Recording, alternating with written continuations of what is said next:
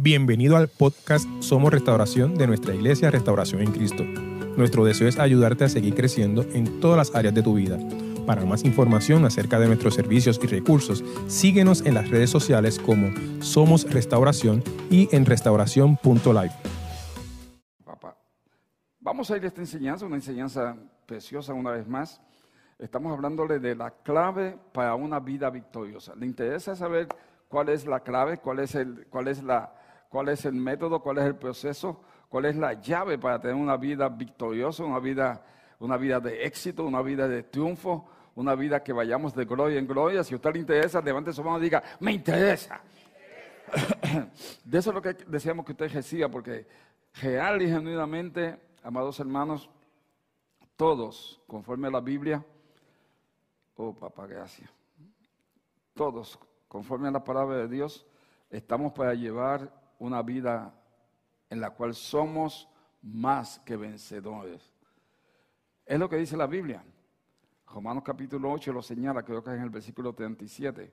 Usted y yo somos más que vencedores por medio de aquel que nos amó. Si no me equivoco, ahí lo tiene. Gracias, gracias. Pero ¿cómo logramos? Porque esto es legalmente. Legalmente usted es un más que vencedor. Pero vitalmente la mayor parte de los cristianos no somos más que vencedores. Cuando todos debemos de ser más que vencedores, porque ya Él lo estipuló, y no solo lo estipuló, no solo lo de, eh, lo, de que todo lo declaró, lo estableció en su palabra, sino por el hecho, sino por el hecho, escúcheme si es tan amable, de que ya Él nos, nos dio la victoria. Si Él me dio la victoria, ¿por qué yo no soy más que vencedor? Esa es la clave. Y de eso es lo que yo le quiero compartir, porque estamos llamados a entender qué somos nosotros, quién, qué yo soy. Son muchos los cristianos que creen que son ese cuerpo hermoso que tienen. Pero tú no eres ese cuerpo. Hay otros que creen que son su mente. Yo como yo pienso, así yo soy. No, no, error. No, no. Yo soy una mente. No, no, tú no eres una mente. Ese es el error de muchos cristianos. Y hay otros, por el contrario, que creemos que somos espíritus. ¿Y por qué usted cree que es espíritu? Pues porque la Biblia lo dice. Y yo creo lo que dice la Biblia. Si usted va a, primera de Tesalonicenses capítulo 5, en el versículo 23, señala claramente, y todo, bueno, y todo, y, y el mismo Dios de paz os santifique por completo, y todo vuestro ser, espíritu, alma y cuerpo, sean guardados irreprensibles hasta la venida de nuestro Señor Jesucristo. Eso es lo que nos implica, lo que nos quiere decir es que real y genuinamente usted es un espíritu, usted tiene un alma que lo componen la mente, la voluntad y las emociones, y usted vive en un cuerpo. Los tres son importantes, pero usted no es un cuerpo, usted no es una carne. Los tres son importantes, pero usted no es una mente, usted no es un alma, usted es un espíritu. ¿Por qué usted es un espíritu? Le estoy diciendo esto, que hasta cierto punto es un repaso, porque es fundamental. Y es el problema principal de la mayor parte de los creyentes.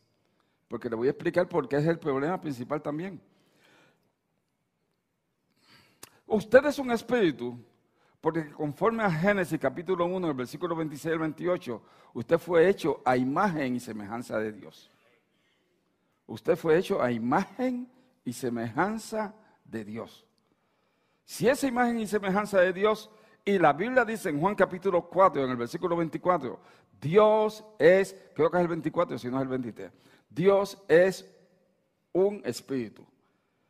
Si fuimos hechos a imagen y semejanza de Él, y Él es espíritu, entonces usted es un espíritu también. Yo soy un espíritu. Establecido este principio, podemos ir entonces a la, enseñanza que tenemos para hoy, porque es sumamente poderosa, amados hermanos. Y hay mucha revelación. Y si usted observa conmigo, el problema de todos, escúcheme bien por favor, antes de ir a, a esta revelación poderosa, el problema de todos los creyentes, de todos nosotros, el problema está en la lucha entre el espíritu y la carne, la mente carnal. Cuando digo la carne no estoy diciendo el cuerpo, no, no. Es la mente, el alma. El problema de todos nosotros está entre el espíritu y el alma. Porque, el cuerpo no piensa, lo sabía. El cuerpo hace lo que la mente le dice y lo que, y lo que el espíritu le dice. Y entonces, si usted observa conmigo, y esta es, aquí es donde está la situación. Gálatas capítulo 5 lo tiene claramente. Es que no está en la enseñanza, ¿eh? Y por eso se lo estoy trayendo, porque vino esta madrugada y yo se lo suelto, porque si es el Espíritu Santo, ese es el importante, en el nombre de Jesús. Observe conmigo la claridad de lo que le estoy compartiendo, por favor. En Gálatas, en el capítulo 5, en el versículo 16, dice, digo pues, andad en el Espíritu y no satisfagáis los deseos de la carne. ¿Por qué? Porque el deseo de la carne es contra el Espíritu. ¿Lo está viendo conmigo, madre hermana? Es que es Biblia, está tan, tan sencillo. Y el deseo del Espíritu es contra la carne. Y ambos están de acuerdo entre sí. Se oponen entre sí. Su espíritu se opone a su carne. Si nosotros podemos internalizar este principio tan sencillo y tan simple, viéndolo ahí a, primera fase, uno dice, ah, pues si esto es fácil, pero es profundo, pero es profundo. Porque si no fuese profundo, usted no tuviese problemas ahora mismo. Si no fuese profundo, yo no tuviese problemas ahora mismo. Pero todos tenemos problemas entre la mente y el espíritu. Biblia, se lo voy a demostrar ya mismito, porque yo anhelo que usted reciba esto.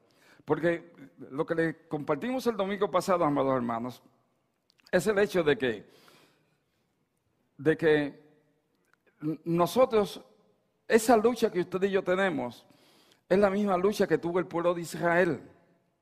Y el pueblo de Israel pudo vencer cuando le permitió al Espíritu Santo que les guiase, que les dominase, que les controlase.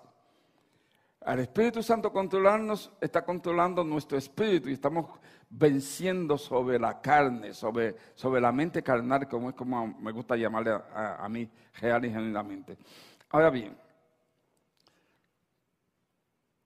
partimos o partamos de la, del principio bíblico de que ya Jesús, nuestro Señor y Salvador, venció. ¿Alguien está de acuerdo conmigo?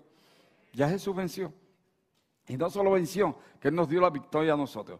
Y ahora bien, si Él venció y nos dio la victoria, ¿por qué, por qué, por qué yo no estoy en victoria?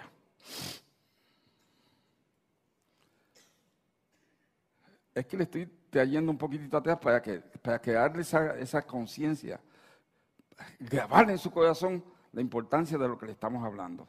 Jesús venció, Jesús nos dio la victoria. Y Jesús nos dice, la Biblia, que Él nos dejó huellas, primera de Pedro, capítulo 2, versículo 21. Pues para esto fuiste llamado, Dios te llamó a ti. Porque también Cristo padeció por ti, dejándonos ejemplos para que sigamos sus pisadas. Jesús nos dio el ejemplo. Él venció. Pero Él nos dice cómo venció también. Y va más lejos. Nos dice cómo tú también puedes vencer. Y Él desea que tú seas un más que vencedor. Padre, gracias. ¿Cómo lo podemos hacer? El Padre, el Padre de la gloria, el Padre de misericordias, tiene una respuesta para vencer sobre las obras de la carne. El problema, todo el problema está entre el fruto del Espíritu y las obras de la carne, que es la continuación de Gálatas capítulo 5, versículo 17. Ahí es donde está todo el problema. El fruto del Espíritu y las obras de la carne. Las obras de la carne son totalmente mundanas, diabólicas, son satánicas, y el fruto del Espíritu es total y absolutamente divino, celestial. Pero el Padre tiene, tiene una respuesta para que usted y yo venzamos sobre las obras de la carne. La respuesta para vencer sobre las obras de la carne, recíbalo, es viviendo y andando en el Espíritu. Andad en el Espíritu y no satisfagáis los deseos de la carne. Andad en el Espíritu. Nos lo dicen romanos también. Vivir en el Espíritu es vivir de acuerdo con la palabra de Dios. Permanecer, permanecer en la palabra de Dios, guardando la palabra de Dios. ¿Ves lo que es vivir en el Espíritu? Vivir en el Espíritu no es creer que estoy flotando en el aire.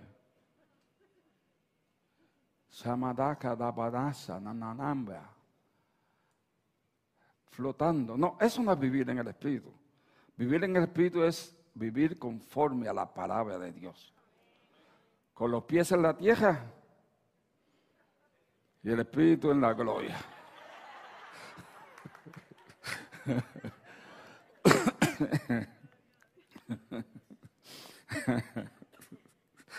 es andar la palabra, guardar la palabra, permanecer la palabra. Eso es vivir en el Espíritu. Si usted recibe esto y lo pone a funcionar, su vida va a cambiar enormemente. Su matrimonio va a cambiar, su hogar va a cambiar, sus hijos van a cambiar, su finanzas va a cambiar, su salud va a cambiar, su lugar de trabajo va a cambiar. Todo alrededor suyo va a cambiar porque usted en su interior ha cambiado. ¿Alguien puede decir gloria a Dios? Cuando la palabra de Dios sale, Dios es glorificado y usted es ayudado. Usted es sanado, usted es liberado, usted es transformado la palabra de Dios no volverá a él, a Dios vacía. ¿Dónde lo vemos?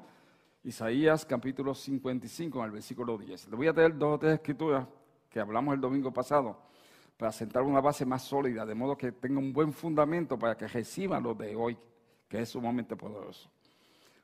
Isaías capítulo 55, en el versículo 10, dijo, escribió el profeta, porque somos descendientes de los cielos porque como desciende de los cielos la lluvia y la nieve, y no vuelve allá, sino que riega la tierra y la hace germinar y producir, y da semilla al que siembra y pan al que come. Observe, versículo 11. Así será la palabra que sale de mi boca, de la boca de Dios. No volverá a mí, no volverá a Dios vacía, sino que hará lo que Él quiere y será prosperada en aquello para que Él la envió. Oh Señor, gracias. Cada vez que te sintonizas y te apoyas en la palabra gema, esa palabra vive y eficaz, esa palabra, la palabra, oportuna, la palabra de temporada, la, palabra atemperada para hacer la obra de Dios, que Dios tiene para ti, tú estás poseyendo más y más de tu tierra prometida. Tu tierra prometida es las promesas que Dios te ha dado a ti. Al poseer más y más de tu tierra prometida, estás venciendo, estás obteniendo la victoria en esta buena batalla. Recuerden que el Espíritu Santo dijo a través del apóstol Pablo, pelea la buena batalla. ¿Y por qué buena? Porque ganaste, hijo mío. Es buena porque has ganado en el dulce nombre de Jesús. Vuelvo y les repito, nuestra batalla es espiritual. Nuestra batalla no es mental ni carnal, porque es una buena batalla. En 2 de Corintios le traigo, estamos en una batalla, en una batalla tú necesitas armas, pero tú eres un espíritu. Vea cómo te dice el apóstol Pablo en 2 de Corintios en el tercer, en el tercer versículo.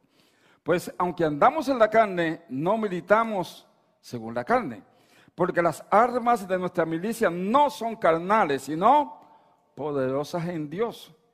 Lo, está viendo ahí inmediatamente, poderosas en Dios. Quiere decir que son espirituales. ¿Para qué? Para la destrucción de fortalezas, derribando argumentos y toda altivez que se levante contra el conocimiento de Dios y trayendo cautivo todo pensamiento, lo que dice ahí, a la obediencia de Cristo. Y en el versículo 6 dice, y estando prontos para, para castigar toda desobediencia cuando nuestra obediencia sea como... Amados hermanos, es de vital importancia tener conocimiento que Jesús nuestro Señor y Salvador ya ganó la batalla y nos dio la victoria. Eso fue un amén tan encrenque que Jesús dijo, no, en serio. Así como ustedes lo ven.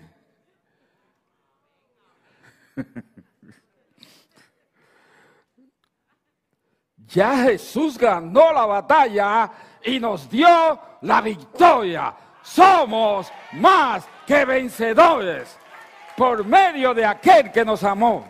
Glorificado el nombre de Jesús. Gloria, gloria, gloria al nombre de Jesús. Amados hermanos, no estamos luchando por la victoria.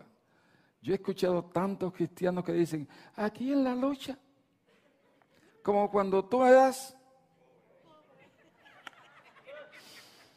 Está bien fastidiadito, ¿verdad? No luchamos por la victoria, luchamos desde la victoria a más victoria. Desde el triunfo a más triunfo. Desde el éxito a más éxito. Desde la gloria a más gloria. Desde el favor divino a más favor divino. Alabanza al Rey. Jesús, nuestro Señor y Salvador, nos redimió, dice la Biblia, con su sacrificio vicario. Él pagó en la cruz del Calvario y pagó en el infierno también. Eso implica que usted y yo debemos de recibir, y este es el final de la enseñanza pasada, los dos lados de la redención. La redención por sangre y la redención por poder.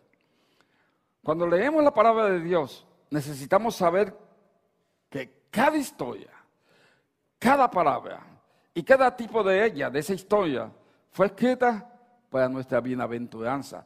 Todo lo que está escrito en la Biblia es para nuestro beneficio, amado hermano, para nuestra bendición.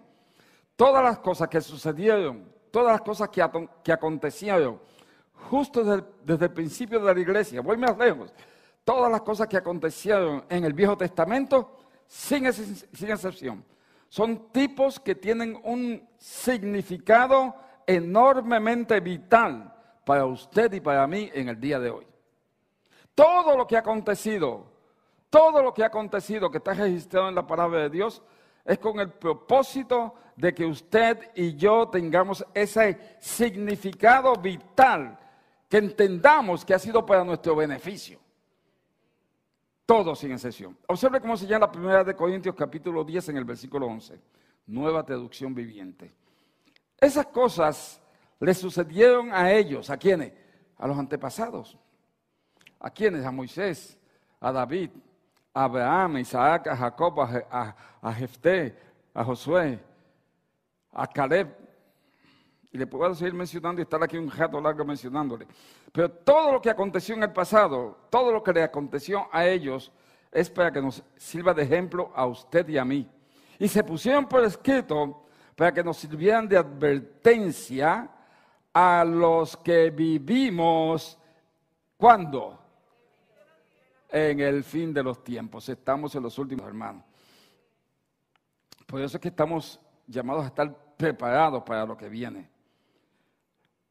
Cuando vamos a la historia de los hijos de Israel, en el momento en que estaban a punto de cruzar el Mar Rojo, en ese punto exacto habían experimentado la protección del destructor, Dios protegiéndolos del demonio de Faraón, como Dios te está protegiendo a ti en este momento, en idéntica forma, como Él lo está haciendo contigo.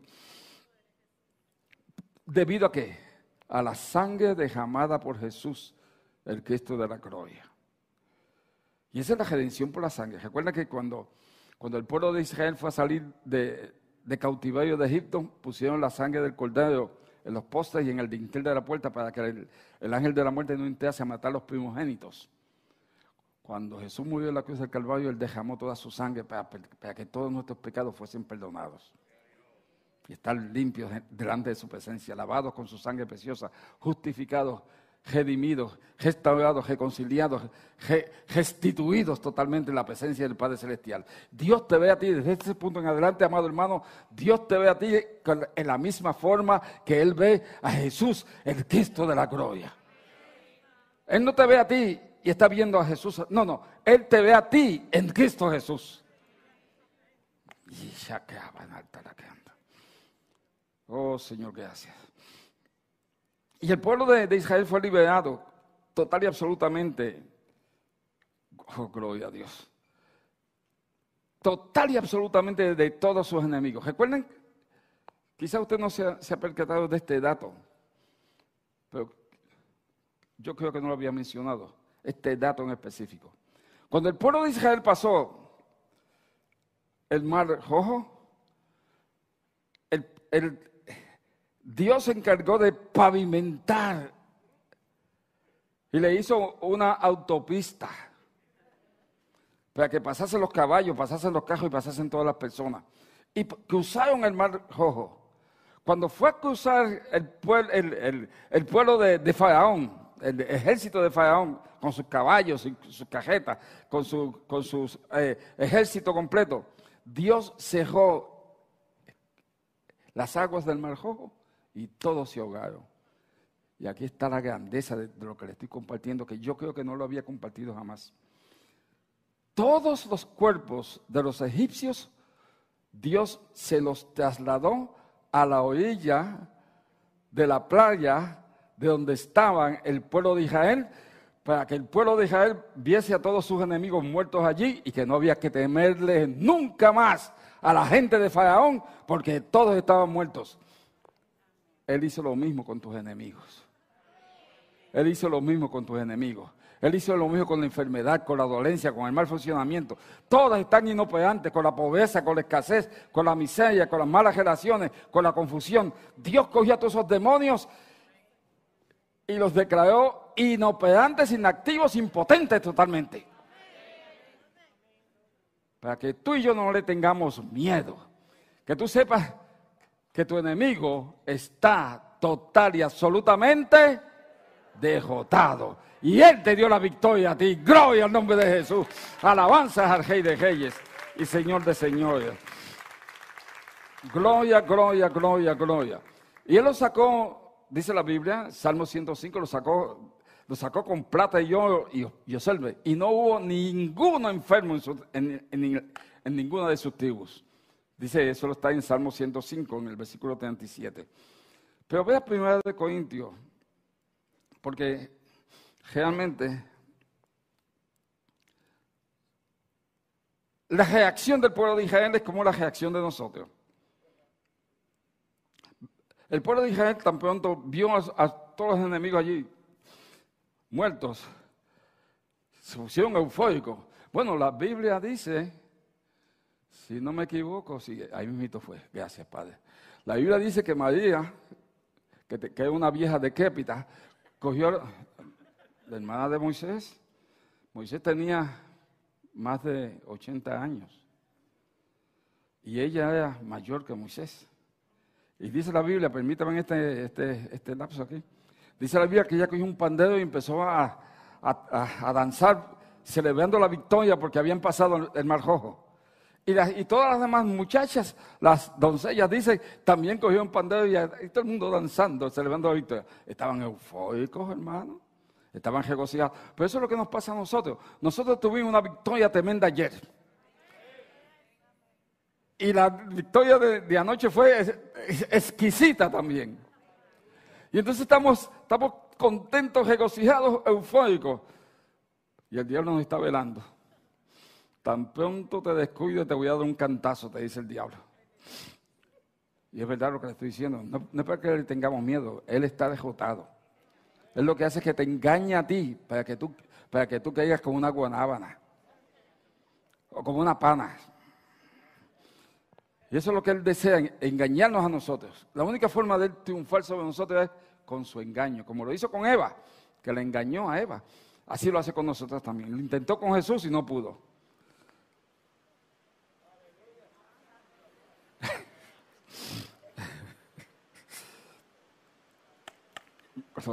eso. Voy a continuar porque todavía estoy en la enseñanza del domingo pasado. Esto es precioso. Voy a continuar. En 1 Corintios, en el capítulo 10, vea con lo que señala. Amados hermanos, versículo 1, no quiero que se olviden de lo que, de lo que les sucedió a nuestros antepasados hace mucho tiempo en el desierto. Hace mucho tiempo, de verdad.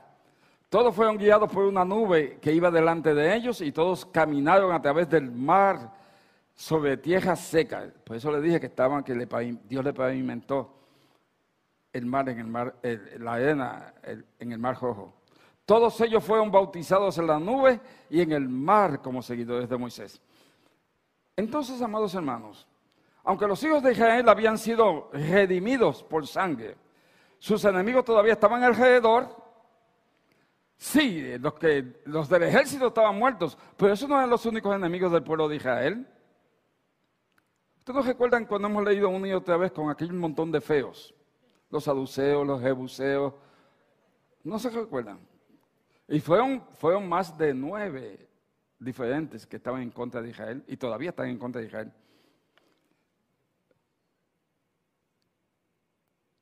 Y todos los feos están en contra suya también.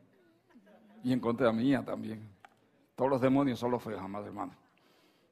Todos nosotros somos hermosos, los demonios son feos.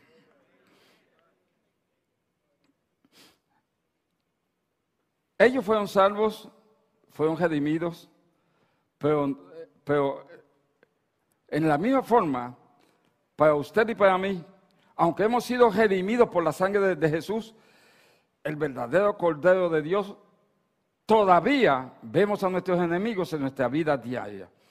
¿Usted sabe que usted tiene enemigos hoy en día? Y le voy a dar una revelación aquí.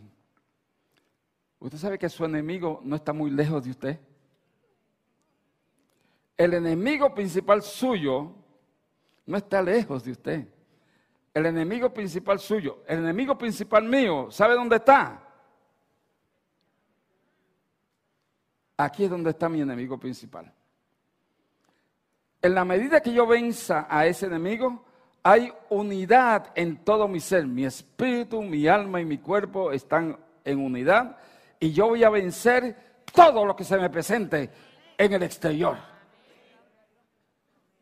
El error de algunos cristianos es que crean que, que el cónyuge es su enemigo, que creen que la suegra es su enemigo, que creen que la nuera es su enemiga, que creen que el, que el nuevo es su enemigo. No, no, no. Esos son criaturas de Dios o hijos de Dios. Su enemigo. Efesios capítulo 6, versículo 12 porque no tenemos lucha contra carne y sangre, sino contra principados, potestades, gobernadores de las tinieblas de este mundo, huestes espirituales de maldad en los lugares celestiales. ¿Y saben dónde están los lugares celestiales? ¿Ves? La mayor parte de las personas piensan, los lugares celestiales están allá en el primer cielo. No, estos son los lugares celestiales de nosotros. Aquí es donde están los lugares celestiales de nosotros. Ahí es donde están los malos hábitos suyos. Ahí es donde están los malos hábitos míos. Ahí es donde están los pensamientos malos que yo tuve en un momento dado, que todavía están ahí, anidados están todavía.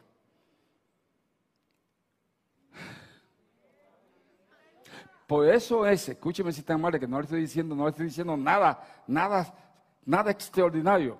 Por eso es que cuando usted se pone a orar, cuando usted está buscando, eh, buscando de Dios, ahí le vienen los pensamientos que le hacen divagar de lo que usted está recibiendo de Dios. Y piensa en usted sabe qué. Y el pensamiento se le va para allá y cuando se da cuenta, ¿y por qué rayo yo estoy pensando en esto? Yo no quiero pensar en esto, porque si usted piensa en eso, eso es lo que va a hacer eventualmente. Están callados, de momento son como que se me callan de momento, pero no importa. Y, usted dice, ¿y cómo usted lo sabe, apóstol? Pues porque a mí me pasa lo mismo. A mí me pasa lo mismo. Estoy yo anda Y de momento me pongo a pensar en una película zángana que vi en un momento dado. ¿Qué generación tiene esa porquería de película? Levante la mano si usted le ha pasado eso. vamos a ser sinceros, porque les voy a dar la, les voy a dar la solución es ¿Cómo lo vamos a vencer? Trayendo cautivo todo pensamiento a la obediencia de Cristo y castigando toda desobediencia cuando vuestra obediencia sea perfecta. No le estoy diciendo las cosas porque, porque no, no las he vivido yo, yo las he vivido también. Exactamente lo mismo y peor que esa. Le dije algo suavecito para que todo el mundo se identifique, pero usted sabe de lo que estoy hablando. Usted y yo, aunque hemos sido redimidos por la sangre de Jesús, el Cordero de Dios, lo estoy leyendo, todavía experimentamos los movimientos pecaminosos de la carne. Ahora, ahora me van a entender mejor. Todavía experimentamos los pensamientos pecaminosos de la carne. Usted está, mire, papá, y usted está en el tercer cielo, casi llegando al cielo número 14 por allá arriba, que no existe. Y de momento viene un pensamiento de una intimidad sexual que usted tuvo. ¿Por qué rayo yo estoy pensando en esto? Nadie dijo amén. Gloria a Dios que eso soy yo nada más, soy yo nada más.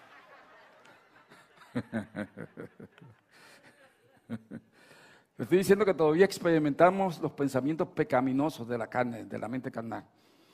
¿Cómo lidiamos con ellos? A través de la historia de los hijos de Israel en el Mar Rojo, vemos la solución a nuestros problemas, la redención de Dios por el poder. La respuesta para vencer a nuestros enemigos no es intentar hacerlo con nuestros propios esfuerzos. Escúcheme. La respuesta para vencer a nuestros verdaderos enemigos no es, no es, no es, no es, no es intentar hacerlo con nuestra habilidad, ni con nuestro conocimiento, ni con nuestra experiencia, ni con nuestra sabiduría, sino confiando en el poder del Dios omnipotente, el Shaddai. Le confiamos a Él y Él se ocupa de erradicar, escúcheme, desarraigar esos pensamientos de nosotros. Debido a la obra terminada de Jesús, sus deseos y pecados carnales ya no son parte de usted. Sus debilidades, mis debilidades, mis pecados carnales. Quizá usted no tuvo pecados carnales, yo tuve pecados carnales. Quizá usted fue santo desde que nació, pero no importa. Estoy hablando de mí para que nadie diga, la tiene conmigo, eh, no, que te lo dije, por eso yo, eh, yo ni lo mío cuando él está hablando, porque... Eh". no, no, pucho, más. Mismo, a mismo, le atacan esas cosas. Y si a mismo le atacan, le atacan a tus mismos también. Porque el diablo no tiene nada bueno. La Biblia dice, no nos ha sobrevenido tentación que no sea humana. Pero fiel es Dios, que juntamente con la tentación les dará la salida para que puedan resistir. Y vemos aquí claramente que debido a la obra terminada de Jesús, sus deseos y pecados carnales ya no son parte de usted. Apóstol, ¿y de dónde rayos vienen? Esos deseos, esos pensamientos carnales, pecados, son foráneos, es decir, son extranjeros, que son el mismo Satanás, bueno, no Satanás, uno de los demonios que se identificó contigo en un momento dado, en el pasado, en la vieja criatura, que te, que te lanza estos pensamientos a ti, pero no son tuyos. Dígalo conmigo, los pensamientos carnales, pecaminosos, no son míos. Yo renuncié a ellos. En el momento en que recibí a Jesús como mi Señor y Salvador, la sangre de Jesús limpió mi mente en su totalidad. Yo estoy libre porque el Señor Jesús me liberó. Porque el Espíritu Santo vive en mí. Y donde está el Espíritu de Dios, allí hay libertad. En mí, en mi alma, está totalmente libre. Por consiguiente, te recuerdo a ti, espíritu inmundo, no tienes parte ni arte en mi mente. Mi mente es la mente de Jesús de Nazaret. Yo tengo la mente de Jesús. Yo tengo la sabiduría de Jesús. Gracias, Padre amado. Estoy libre en el nombre de Jesús. Amén, amén, amén. Gloria a Dios, gloria a Dios, gloria a Dios, gloria a Dios.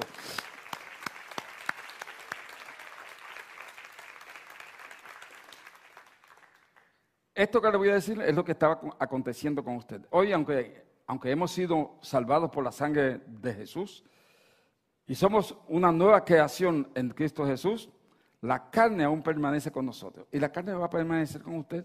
Porque si la carne deja de, de, existir en usted, usted se va para el cielo. Porque aquí usted no puede estar sin carne. Bueno.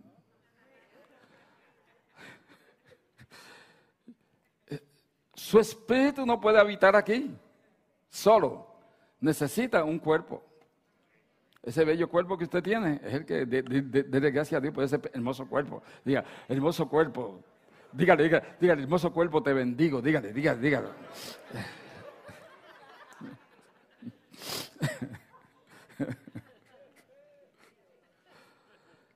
¿Ve? Hay personas.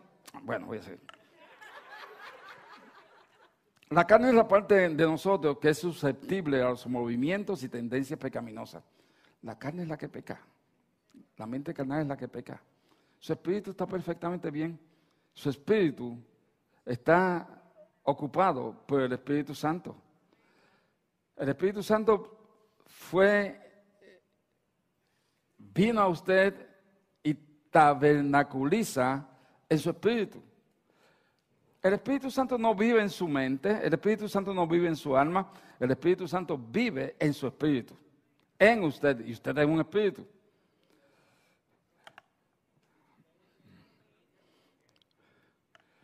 Usted no es una carne. Usted no es una chuleta.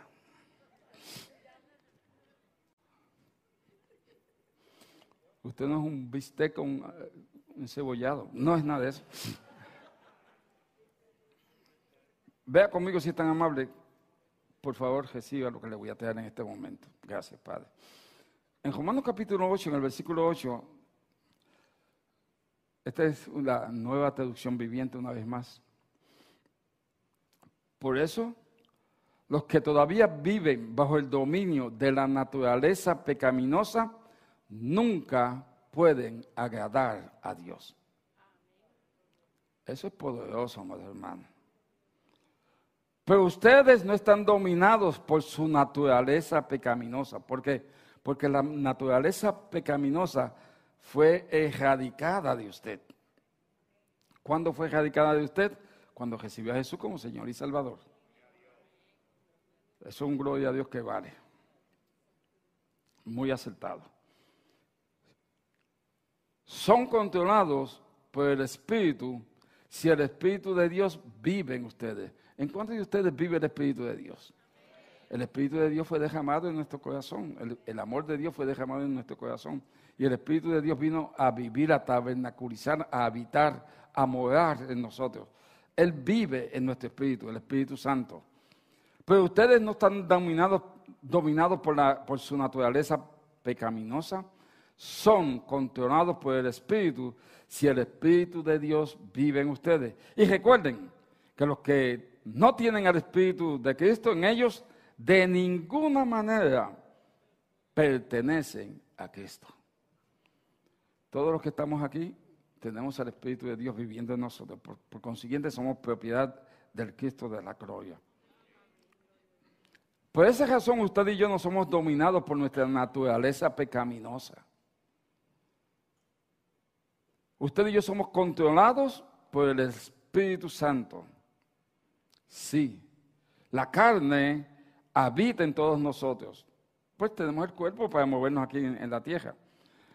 Pero la verdad es que si has puesto tu fe en Cristo, ahora estás en el Espíritu y ya no estás en la carne, aunque la carne permanece en ti. Es decir, la carne es, es el, equipo, el equipaje, eh, la carne es el, el modo de operación tuyo aquí en la tierra. Para tú moverte aquí en la tierra. Para tú estar en contacto con otras personas. Para tú saber la temperatura, el clima. Pero realmente tú eres un espíritu. Verdaderamente yo soy un espíritu. Tú eres un espíritu.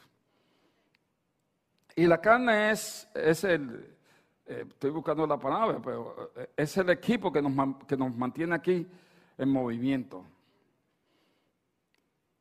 Observe conmigo. Si usted se peta una astilla en un dedo, ¿usted es un pedazo de madera? No, usted sigue siendo un espíritu. Y la astilla la saca. Si usted de momento llega a su casa, estaciona el carro en su marquesina, lo que tenga marquesina, o en su garaje, y, llegó tan, tan cargado, tan cansado, que, que se queda ahí dormido en el carro un momentito. Porque usted se quedó dormido en, en su carro, en el garaje. Usted es un carro. Y estuvo ahí en el carro. No, usted no es un carro. Usted es un espíritu. Se lo, se lo te ayuda de dos formas. Algo en usted y usted en algo. Pero usted sigue siendo un espíritu. Usted sigue siendo un espíritu porque fue hecho a imagen y semejanza de Dios. Esto significa que debemos ver nuestra carne, nuestras tendencias pecaminosas, aparte de quienes somos en Cristo Jesús. Y esto es poderosísimo, amado hermano. Si usted se puede ver a usted mismo como un ente totalmente diferente de esas tendencias pecaminosas que todos tenemos, porque todos estamos en una carne. Todos estamos con una mente imperfecta, con un, con un alma imperfecta todavía, con una mente que no ha sido desarrollada, con un alma que no ha sido renovada. Pero usted no es un alma. Usted tiene que verse a usted espíritu totalmente distanciado y diferente en usted mismo de su mente carnal. Uh, que muchos amenes, gloria a Dios.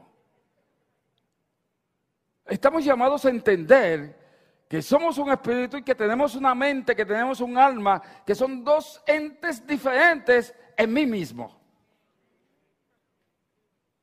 Si yo puedo distinguir, si yo puedo distanciar, si yo puedo separar en mí mismo mi mente de mi espíritu, gané la batalla.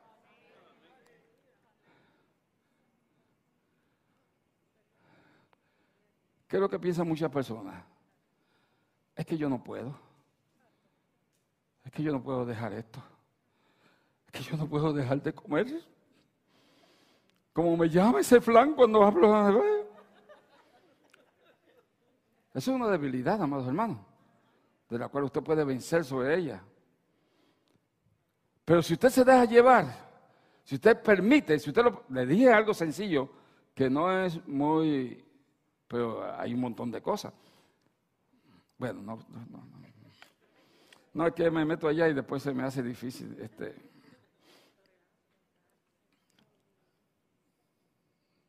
Si ustedes le dicen algo, para que usted vea lo que usted no es, si ustedes le dicen algo que le realmente le hiere, que sus, que sus que se ha desgajado un pétalo de su rosa, tan fuerte que, ha sido, y usted le sale con, con un voltaje bien alto. ¿Usted puede evitar eso? A mí me ha pasado. Y no es bueno. No es bueno. Por eso le estoy diciendo, y me estoy exponiendo yo mismo para que nadie diga, oh, lo dijo por mí. Fui yo. Fui yo. Porque, ¿qué pasa? Si yo no tengo control de mí mismo, todavía estoy peleando con las obras de la carne en mí. Porque Gálatas 5 lo señala bien claro. Lo señala que enojo, contienda, ella lo dice bien claro, que esas son las obras de la carne.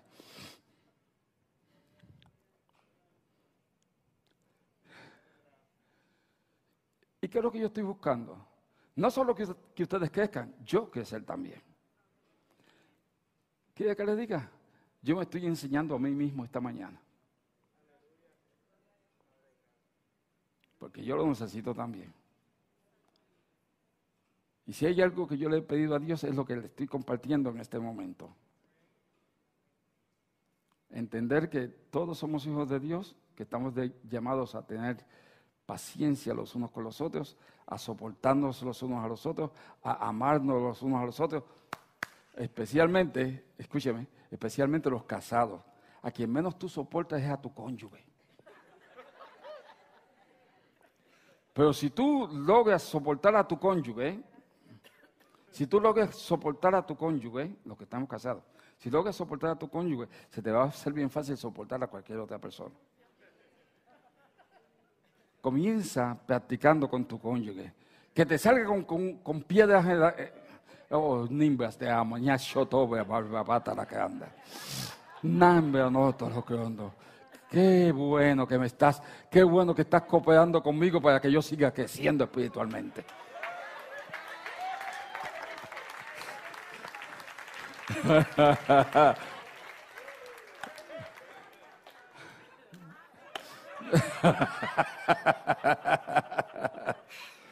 Eh, ¿Alguien sabe de lo que yo estoy hablando aquí? ¿Alguien, alguien diga, pastor, eso, usted, tiene, usted tiene toda razón.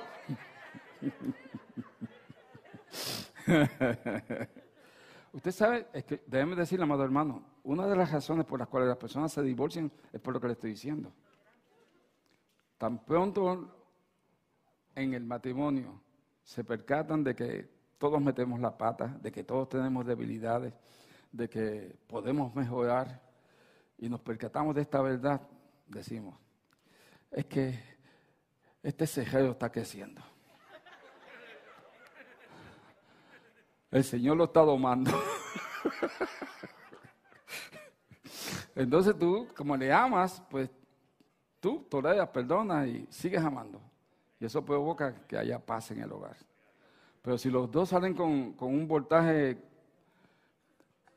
de 24 mil voltios, se, se, se electrocutan los dos, divorciados.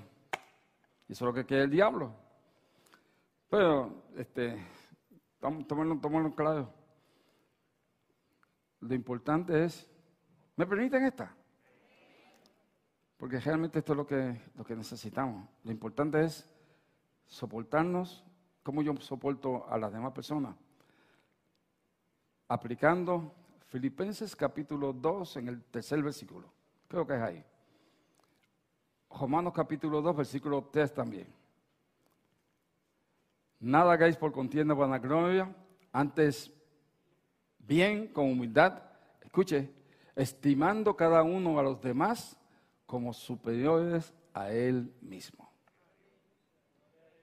Ahí lo tienes bien claro. Pero en Romanos 12, 3 también lo señala prácticamente igual. Creo que es ahí, si no me equivoco. Se lo puedo decir, pero es que quiero que lo vean realmente. Ahí lo tiene. Digo pues, por la gracia que me es dada, que nadie tenga un concepto más alto de sí mismo que el que deba de tener. Y ahí está inmediatamente. Sino que piense de sí con cordura conforme a la medida de fe que Dios repartió a cada uno.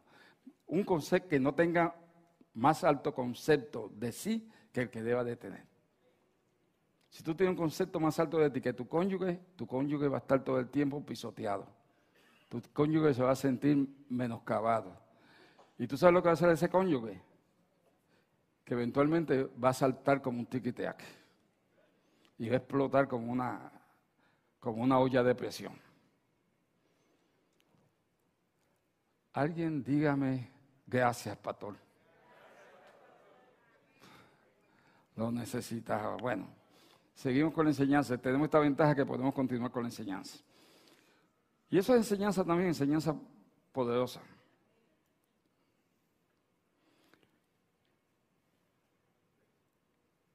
Esto significa que debemos de ver nuestra carne, nuestras tendencias pecaminosas aparte de quienes somos en Cristo Jesús. Nosotros somos un espíritu en Cristo Jesús. Y voy a ir ya mismo a una revelación preciosa. Luego entonces, mi mente carnal está distanciada, divorciada totalmente de mí, a menos que no esté sujeta a mi espíritu. Mira si lo vio conmigo. Si mi alma está sujeta a mi espíritu, Esa es la victoria. Ahí es donde está la unidad.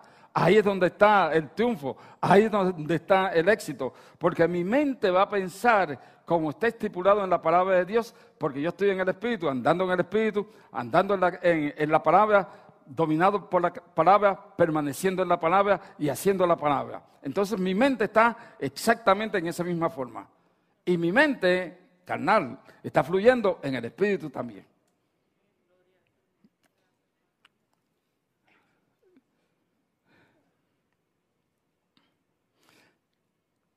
El Señor nos ha proporcionado una solución para tener la victoria sobre la carne en nuestra vida diaria. Escúcheme, el mismo apóstol Pablo luchó con su carne. Yo le dije que yo he luchado y estoy luchando con mi carne, pero no solo yo, el apóstol Pablo también luchó con su carne. Véanlo en Romanos capítulo 7, en el versículo 18. Yo sé que en mí, Ahora, cuando yo lea esto, yo sé que muchos lo han leído y se han identificado, pero una vez más, usted se va a identificar con esta porción bíblica. Pablo escribió bajo la unción del Espíritu Santo, yo sé que en mí, es decir, en mi naturaleza pecaminosa, no existe nada bueno. Amados hermanos, Pablo, el Espíritu Santo está diciendo a través de Pablo, en la carne no hay nada bueno. Quiero hacer lo que es correcto, pero no puedo. Quiero hacer lo que es bueno, pero no lo hago. No quiero hacer lo que está mal, pero igual lo hago. Ahora, si hago lo que no quiero hacer, realmente no soy yo el que hace lo que está mal, sino el pecado que vive en mí. ¿Dónde? En la carne. En la carne. ¿Cómo lo vencemos? Andando en el Espíritu. ¿Cómo andamos en el Espíritu? Andando en la palabra, permaneciendo en la palabra, guardando la palabra, haciendo la palabra. Levante su mano si le estoy explicando bien, por favor, que, esto, esto es tan importante. Pablo hace una clara definición entre él y su carne. Hijo de Dios, no pase por una larga serie de experiencias y periodos de vagabundeo solo para descubrir, que en tu carne no mora nada bueno. En tu carne no hay nada bueno. ¿Cuándo es que las cosas en tu carne son buenas? Cuando están alineadas con tu espíritu.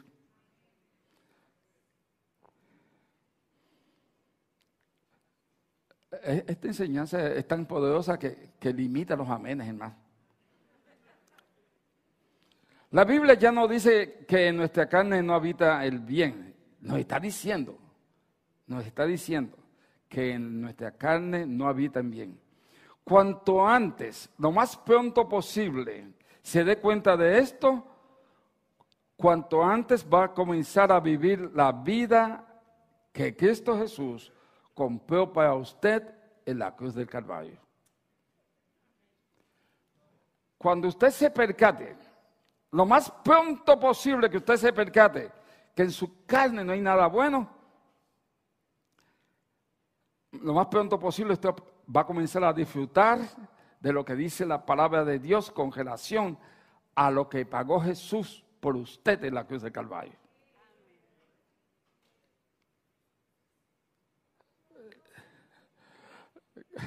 Hubo un gloria a Dios bien bajito, bien bajito. Ahí está, amén, amén, amén. Vea esto. Incluso cuando la carne quiere hacer el bien y realizar una obra noble, sigue siendo carne. Es una forma de justicia propia. La carne se enorgullece del bien que hace. ¿Se había percatado de eso? Nadie está diezmando más en esta iglesia que yo. Nadie en esta iglesia ora más que yo. Ni el apóstol ora más que yo. Porque yo estoy todo el día en oración. Embustero. Y además está haciendo lo malo porque eso no es para enorgullecerse, es para estar más humilde, más humilde, más humilde, más humilde.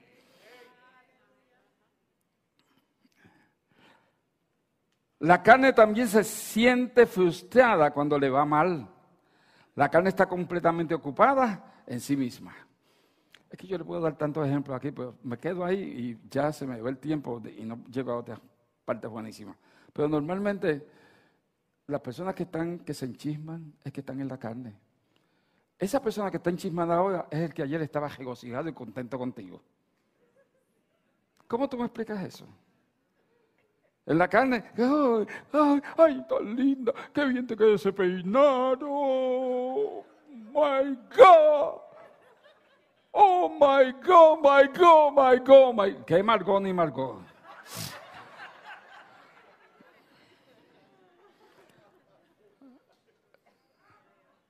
Es inconcebible. Pero ese mismo, esa misma persona, casi siempre, bueno, lo que sea, al otro día está contigo. La misma carne, hermanos. Guau. La vida cristiana se trata de estar ocupada por Cristo. Si usted está ocupado por Cristo, usted no está pendiente al peinado, ni a los zapatos, ni a la chaqueta, ni al traje, ni a los pantalones. Usted está pendiente al Cristo de la gloria y buscando para que esa persona esté contenta y agradada en el Señor. No conmigo, con Él. Con Él. Obviamente a través de mí. Cuando tú descubres esta revelación, todo en tu vida cambia. Yo le estoy dando la clave para que tú tengas vida. ¿Cuánto quieres vivir una vida feliz realmente? ¿Tú quieres vivir una vida feliz? Vive para Cristo. Que tú respires Cristo, hables Cristo, pienses Cristo, vivas Cristo, comas Cristo, bebas Cristo. Y tu vida cambia, pero si tú estás, yo soy cristiano, pero estás pendiente de ver cómo se pintó el pelo. Y ese tinte. Niña. ¿Qué rayo te importa tú? ¿Pagaste por el tinte tú? Son verdades, amados hermanos, que, y es carne. Por eso solo estoy diciendo es carne, es carne. Como que esto, como que esto es, así eres tú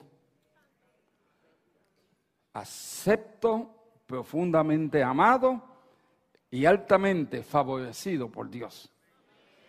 Hoy como creyente nacido de nuevo, ¿cuántos creyentes nacidos de nuevo hay aquí? Ya no eres el anciano nacido de Adán. Naces de nuevo en Cristo Jesús y cuando lo contemplas a Él, al, al Cristo de la gloria y todo lo que Él es, vislumbra tu verdadera identidad en Él. Debido a la cruz, amados hermanos, nuestras vidas ahora están envueltas en la de Cristo. Vea cómo dice Colosenses en el tercer capítulo, en el versículo, en el versículo 4. Con Cristo, cuando Cristo, cuando Cristo, nuestra vida se manifiesta, entonces vosotros también seréis manifestados con Él en gloria. Gloria a Dios. Y observe cómo se llama la primera de Juan capítulo 4, en el versículo 16. Y nosotros hemos conocido y creído el amor de Dios Querido, el amor que Dios tiene para con nosotros. Dios es amor. Y el que permanece en amor, permanece en Dios y Dios en él. En esto se ha perfeccionado el amor en nosotros, para que tengamos confianza en el día del juicio, pues como Él es, así somos nosotros en este mundo. Es que hay una semejanza aquí justo desde el principio. Él nos hizo a su imagen conforme a su semejanza. Y ahora en Primera de Juan, en el Nuevo Testamento, casi al finalizar, ya cerca de Apocalipsis, te está diciendo, como Él es, así somos nosotros. Somos a su imagen y semejanza. ¿Qué debemos de hacer nosotros? Actuar como Él actúa. Como Él actúa, como Él actúa, como Él ha de actuar, debemos de actuar nosotros. Observe cómo señala Efesios capítulo 5, comenzando en el versículo 29. Porque nadie aborreció jamás su propia carne. ¿Se fija, amado hermano? No es tu carne lo que tú estás aborreciendo. Lo que tú estás buscando es que tu carne funcione conforme a tu espíritu. Que son cosas diferentes. Tú no estás despreciando tu carne. tú no estás maldiciendo tu carne, tú, no estás abominando tu carne, tú no estás aborreciendo tu carne. No, es tu carne. Y debes de, ahorita yo dije que, debemos de bendecir nuestro cuerpo, ¿se lo dije o no se lo dije? Estamos llamados a, decretar, declarar bendición sobre nuestro cuerpo, porque es el único que tienes. Y yo sé que los doctores pueden hacer grandes cosas, pero están limitados también. Hay cosas que los doctores no pueden hacer. Y si tú lo proteges tu, cuerpo con tu confesión de la palabra de Dios, ¿por qué? Porque la, la palabra es medicina a tu cuerpo. Proverbios capítulo 4 lo señala. Una y otra vez te estoy diciendo lo que te conviene. Te sigo leyendo Efesios capítulo 5. Vayamos al versículo 30 entonces. Bueno, vamos al 29. Porque nadie aborreció jamás su propia carne, sino que la sustenta y la cuida como Cristo a la iglesia. Porque somos miembros de su cuerpo, de su carne y de sus huesos. Y esto es de vital importancia, amados hermanos. Dios también ha ordenado que el cuerpo de Jesús se ponga, se componga, se, sea, sea, sea hecho, el cuerpo místico de Jesús es hecho de muchos, de muchos miembros. Y esos miembros son de carne y de hueso. Hoy usted y yo no somos solo uno con Jesús en el Espíritu, sino que también somos uno con Jesús en el cuerpo. Creo que en Efesios capítulo 1, me parece que en el versículo 19 señala que, que, Él es la cabeza y nosotros somos el cuerpo. No, ve, ese, eh, está buenísimo, pero ve un poquito más abajo, vete al 21, pues ahí a ver si es ahí. Ahí mismito, pero en el 21, ahí está. Sobre todo, pues, ajá, y sometió todas las cosas bajo su el Señor dice ahí. Ahí está. Y sometió todas las cosas bajo su pie, lo dio por cabeza sobre todas las cosas que hay. La cual es su cuerpo, la plenitud de aquel que todo lo llena en todo. Nosotros somos el cuerpo y Jesús es la cabeza. Él lo tiene claramente, el versículo 22. Nosotros no solamente somos uno con Jesús en el Espíritu, somos uno con Jesús en el cuerpo también. Es que te tengo una revelación aquí poderosa, que cuando tú veas esto que te estoy compartiendo, yo estoy plenamente convencido que tu vida va a cambiar también. Hoy no solo somos uno con Jesús en el Espíritu, sino que también somos uno con Él en la carne. Lo que se refiere obviamente a nuestro cuerpo físico. Esto significa que si se enfrenta a un problema de salud, ¿dónde debe de observar? A Jesús. Puesto los ojos en Jesús, el autor y consumador de nuestra fe. ¿Y dónde está Jesús en este momento? ¿Dónde está Jesús, el cuerpo de Jesús vivo? Jesús está sentado en los lugares celestiales, a la, derecha del Padre. Biblia le estoy diciendo. Él se encuentra en la cima de salud física. Cuando Jesús murió, Jesús se llevó todas nuestras dolencias y cargó todas nuestras enfermedades, todos nuestros malos funcionamientos. ¿Alguien está de acuerdo conmigo? Si no lo que, lea Primera de Pedro, capítulo 2, versículo 24. Él se llevó todas nuestras dolencias y todas nuestras enfermedades. Y fue, a la, y fue no solo en la cruz, fue a la tumba y fue al mismo infierno. Pero Él resucitó. Y cuando Él resucitó, ¿cómo nació? ¿Cómo renació? ¿Cómo fue renacido? sin enfermedad, sin dolencia y sin mal funcionamiento. Pero su cuerpo está identificado con el cuerpo de Jesús de Nazaret. Y si su cuerpo está sano, ¿cómo debe estar su cuerpo?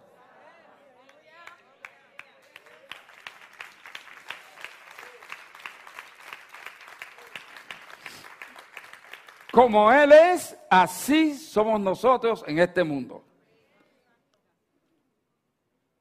Es por eso por lo que en Juan capítulo 15, en el versículo 5 dice, yo soy la vid, vosotros los pámpanos, el que permanece en mí, Jesús es el que está hablando, el que permanece en mí y yo en él este lleva mucho fruto, porque separados de mí nada podéis hacer. Jesús explica, nos está diciendo que Él es la vid, Él es la vid verdadera realmente. Y nosotros somos las ramas, los pámpanos. no es responsabilidad del pámpano dar fruto por sí misma. El pámpano por sí mismo no puede dar fruto. El pámpano, la jama para dar fruto, necesita estar pegado a la vida, al tronco, que es Jesús de Nazaret en este caso. Levante su mano si le estoy explicando bien. Todo lo que necesitamos hacer para producir mucho fruto en su vida, en mi vida, es descansar y permanecer unidos a Él, a Jesús, que Él es la vid verdadera. Oh, Dios mío. Mientras permaneces apegado a la vid, toda su vida fluye hacia ti. La misma vida de Jesús, pues los fliema y el, por el fliema y silema y floema, silema y floema, que son los, los, vasos por donde pasa la savia del tronco. Eso entra a la, a la jama y eso es lo que provoca que veamos esos mangos tan, tan hermosos o esas guanábanas tan hermosas. ¿Dónde? En la jama. Levante su mano si le estoy explicando bien. Pero nosotros somos las jamas. Y la jama para que produzca tiene que estar pegada a la vid. Que de modo que obtengamos el alimento para dar fruto de la, de la vid, del tronco que es Jesús de Nazaret.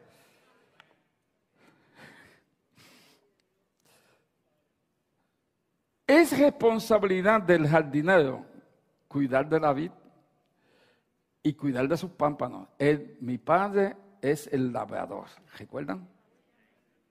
Jesús dijo, yo soy la vid, mi padre es el labrador y vosotros, nosotros, somos las ramas, los pámpanos. Ese labrador es una imagen de nuestro Padre Celestial. Es que le estoy buscando para que pueda ver lo que le estoy diciendo. En, Juan capítulo 15, Juan capítulo 15 en el versículo 1 señala, yo soy la vid verdadera y mi Padre es el labrador. ¿Qué le estoy intentando compartir? Amados hermanos, le estoy impartiendo en este momento que usted es uno con Jesús, el Hijo de Dios. Por consiguiente, Jesús es tu verdadera identidad. De Jesús es que tú estás obteniendo todo lo que tú eres, pero al obtenerlo de Jesús estás obteniendo de lo que Él es. Lo que Él es está viniendo a ti. Levante su mano si le estoy explicando bien. El amor se ha perfeccionado entre nosotros en esto, para que tengamos confianza en el día del juicio, porque como Él es, así somos nosotros en este mundo. Primera de Juan, capítulo 4, versículo 17. Ahora, como, como, como Él es, así somos usted y yo. Como Él es, así es usted. Yo le dije hace un ratito atrás, en el lugar que está Jesús en este momento. Jesús está sentado en los lugares celestiales a, a la diestra del Padre. Por lo cual Dios lo exaltó hasta lo sumo. Esa es la posición más alta en el tercer cielo. Y aquí viene algo que, que, es tan poderoso para mí, y es, la revelación que me ha traído muchas, muchas otras revelaciones. Y es la siguiente. Por favor, préstame atención si es tan amable, aunque sea por esta aseveración nada más. Usted y yo no tenemos que hacer nada para hacernos uno con Jesús de Nazaret. Se lo voy a repetir. Usted y yo no tenemos que hacer nada para hacernos uno con Jesús, el Cristo de la gloria. Hay personas que dicen que yo tengo que hacer esto, es que tengo que hacer esto otro, es que tengo que hacer esto para agradarle a Dios. No, no. Una vez tú lo recibiste a Él, ya tú eres uno con Él. That's. No es nada que tú hayas hecho, es por lo que Él hizo por ti. Es por lo que Él hizo por mí.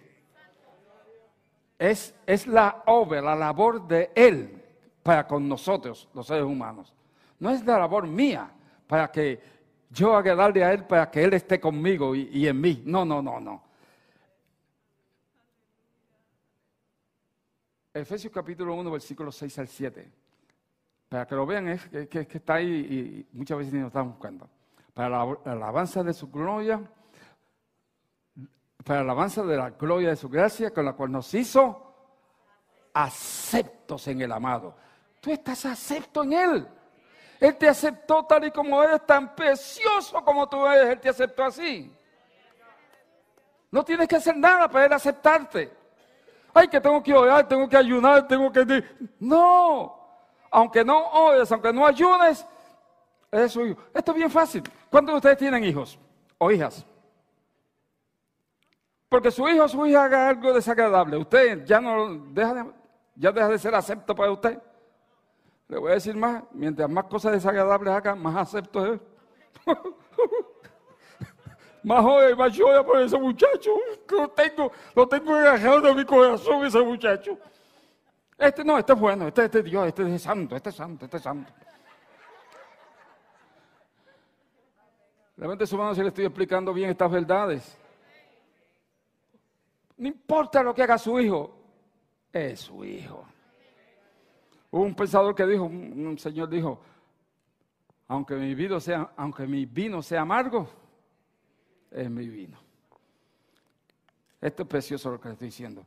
Ahora, si el hijo es bueno, es mucho mejor. O si la hija es buena, es mucho mejor. Es mucho mejor. Y eso viene como resultado de, cómo lo hayas educado. Bueno.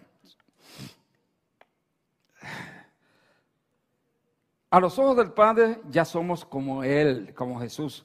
Estamos sentados con Cristo a la diestra de Dios. Usted sabe que usted está sentado con Cristo Jesús en los lugares celestiales. Efesios capítulo 1, versículo 6, Efesios 2, 6 lo señala. Estamos sentados a la diestra de Dios. Dios ve la realidad como nadie más. Lo que consideramos realidad depende de lo que podemos ver. Lo que consideramos realidad depende de lo que podamos tocar, sentir, eh, paladear, palpadear, eh, saborear. Pero nuestros cinco sentidos solo pueden decirnos lo que es real en ese momento en específico. Lo que nos enseña los cinco sentidos es una realidad temporal. Pero Dios ve la verdad eterna. Y Dios, amado hermano, te ve a ti, amada hermana. Dios te ve a ti sentado, sentada en los lugares celestiales. Nunca sabrás cuánto te ama Dios hasta que sepas cuánto ama el Padre al Hijo. ¿Sabías que no solo es, profundamente amado por el Padre, sino también aceptado y altamente favorecido por el Padre de la gloria? Altamente favorecido, dice. En Efesios capítulo 1, en el versículo 6, que te he mencionado varias veces, dice, de manera que alabamos a Dios por la abundante gracia que dejamos sobre nosotros, lo que pertenecemos a su Hijo amado. Esta es la versión nueva traducción viviente tú eres acepto, tú eres aceptado. Esa palabra aceptado es sinónimo de favorecido. Dígale que está a su lado, tú eres favorecido por Dios. Dígaselo que está al otro lado, tú eres favorecido por Dios.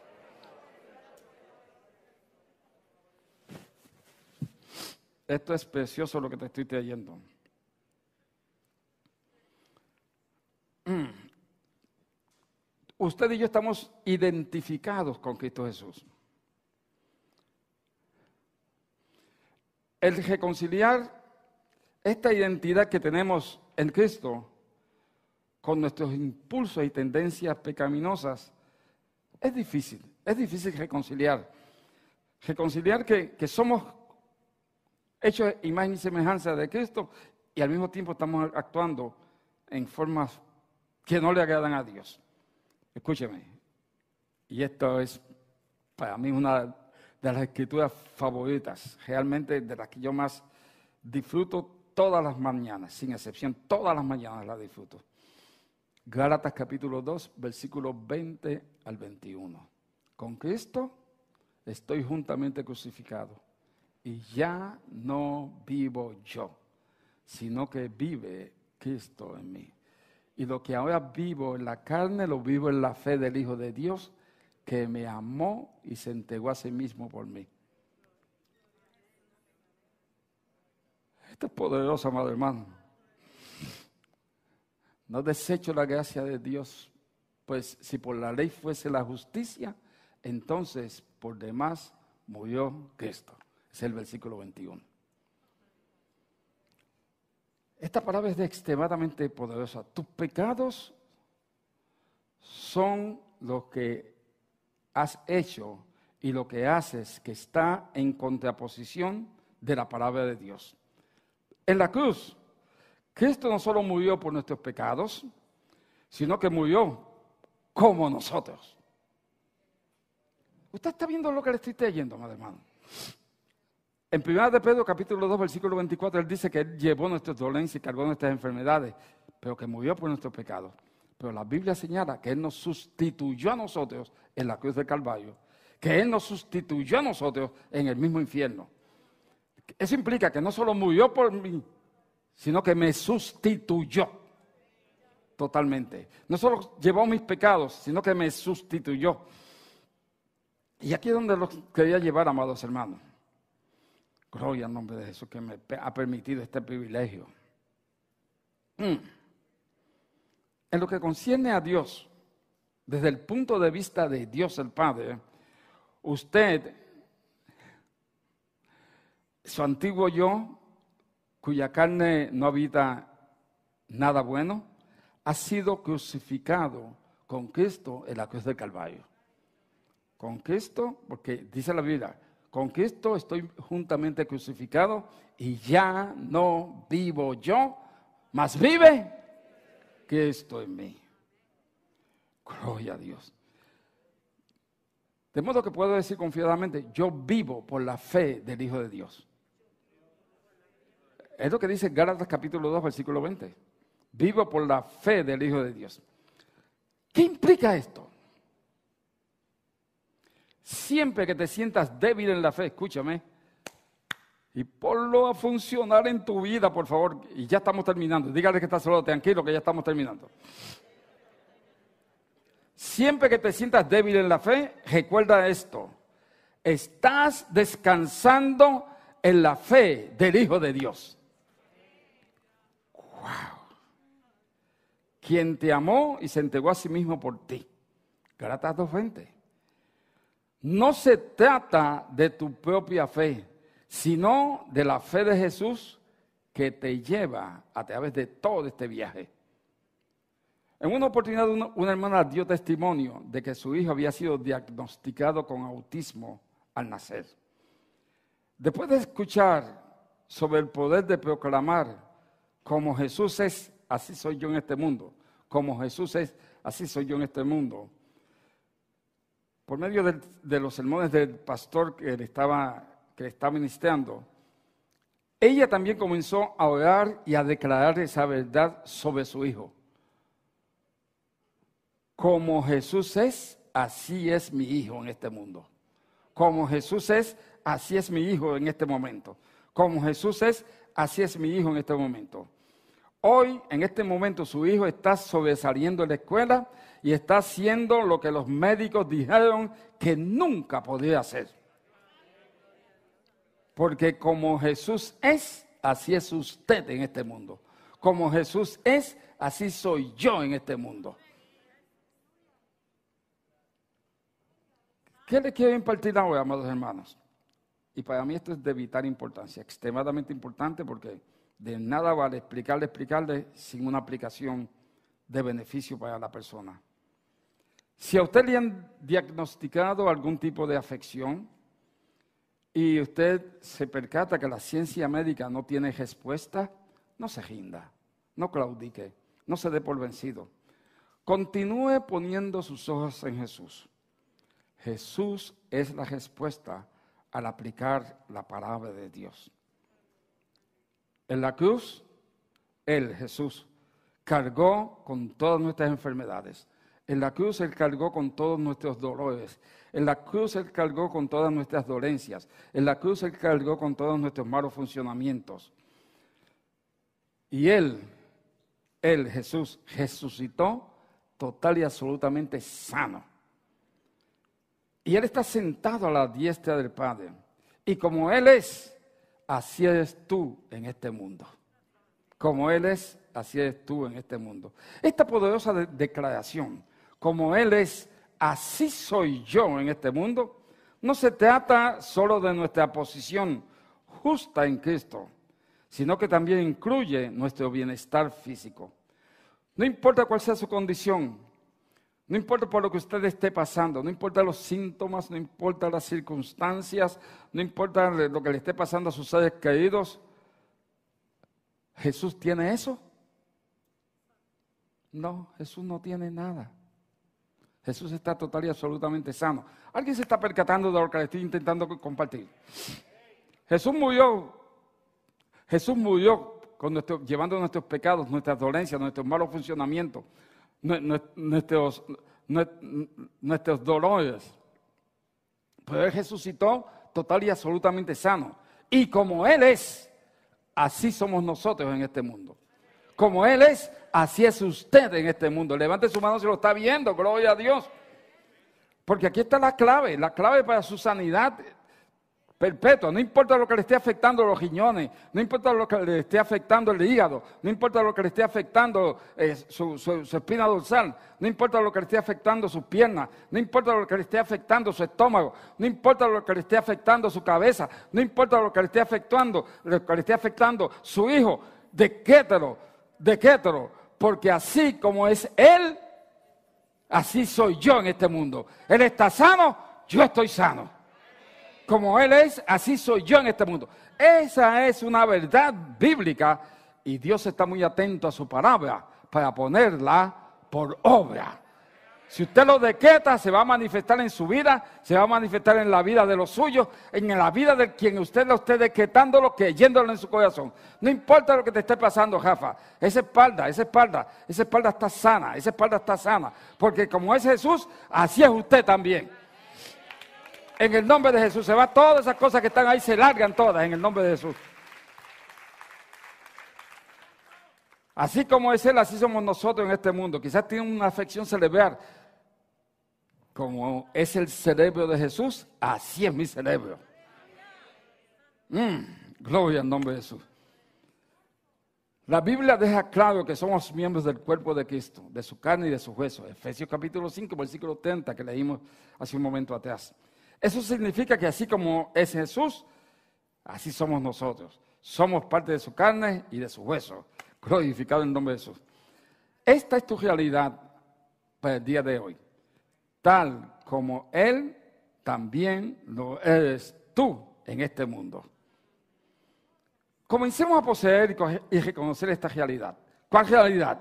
Como Él es, así soy yo en este mundo. Como Él es, así soy yo en este mundo. Que me moleste el estómago. Permítame este testimonio. Anoche estábamos viendo, mi esposo y yo estuvimos un rato viendo televisión. Y ella te da unos, ¿cómo se llama esa cosa? Lo que comimos anoche en sobreabundancia. Una cosa, una, una, una cosita ahí, una cosa. Eso mismo, bien. Mira, eso mismo tremendo. Gracias, mi amor, gracias. Y abrió el coso eso y empezamos a comer y a ver televisión, comer y a ver televisión. Y estuvimos comiendo que casi nos comimos el coso aquello completo. Ella y yo solitos. Vea, mientras estábamos comiendo, yo, decía, yo pensaba, yo no dije nada, pero yo pensé, como que esto no está bien, pero seguía comiendo. Lo que estamos compartiendo, amados hermanos, yo lo tiene aplicado exactamente. Y seguí comiendo y seguí comiendo. Esta mañana yo, yo le dije a Juanita anoche, Juanita, yo no quiero desayuno mañana. ¿Fue así o no fue así? Dame, dame unas frutitas nada más. Y me comí las frutitas. Pero tenía unos retortijones. Hasta hace un ratito que empecé a confesar, como Él es, así soy yo en este mundo. Como Él es, así soy yo en este mundo. Y se lo voy a decir, al lado mío estaba el, hermano José Luis y el pastor Edgar, y yo le dije, comí algo que parece que me voy para el baño. ¿Fue así o no fue así? Eh, fue esta mañana en, mi oficina. Y ellos se quedaron no sé lo que hicieron. Yo sé que yo me fui para el valle. Ahora no tengo nada para la gloria de Dios. ¿Por qué? Porque como Él es, así soy yo en este mundo. Aplica la palabra, aplícalo creyéndole, creyéndole a Él y vaya que se va a manifestar, no importa el ataque que venga en su cuerpo. Y créame, tenía un malestar que tenía como hasta escalofríos tenía. Yo no sé si usted sabe lo que es esto, pero tenía ese malestar que... Y fui al baño y no, nada, nada. ¿Qué les quiero compartir con esto? Si usted aplica la palabra de Dios, Él es fiel, Dios es fiel. Él nunca miente. Lo que Él dice es lo que es. Y todas sus promesas son en Él sí y en Él amén. Tenga la certeza que se va a manifestar la sanidad. Vuelvo y le repito, yo, te, yo, mi caso, no es el caso suyo, nadie puede decirme nada porque es mi estómago. Es mi carne. Y mi carne se le fue todo aquel malestar que tenía. Ahora estoy sudando por la función, pero ahorita estaba sudando por los retortijones.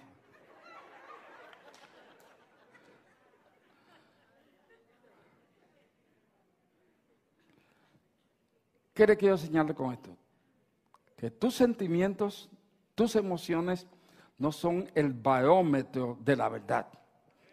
La palabra de Dios es el barómetro de la verdad. La verdad es que como Él es, así soy yo en este mundo. Como Él es, ¿cuántos se atreven a decirlo conmigo? Como es mi Señor Jesús, así soy yo en este mundo. Gloria a Dios, gloria a Dios. Gloria a Dios. Vamos a terminar aquí. me queda uno nada más y no, se lo voy a, lo voy a guardar. Porque ya, ya, ya me pasé. Pero me disculpan porque me pasé. Y si no me disculpan, ya Dios me disculpó y Dios está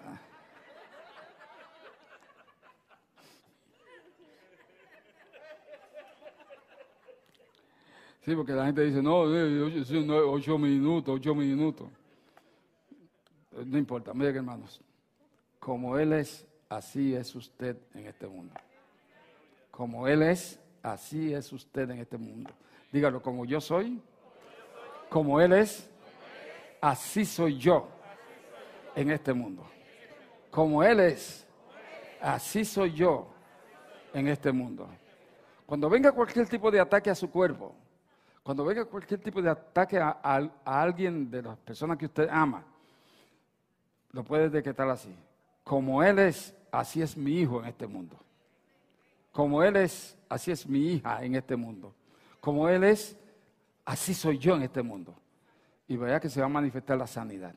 Y el mejor, el mejor, el mejor testimonio es el que le acabo de dar, amado hermano. Porque yo lo estoy confesando, como Él es, así soy yo en este mundo y se me fue el malestar. A tal grado, voy a decirle esta otra confesión que no lo había dicho, pero se la voy a decir a, ustedes nada más, jamás nadie. Yo pensaba que yo no iba a almorzar hoy. Pensaba.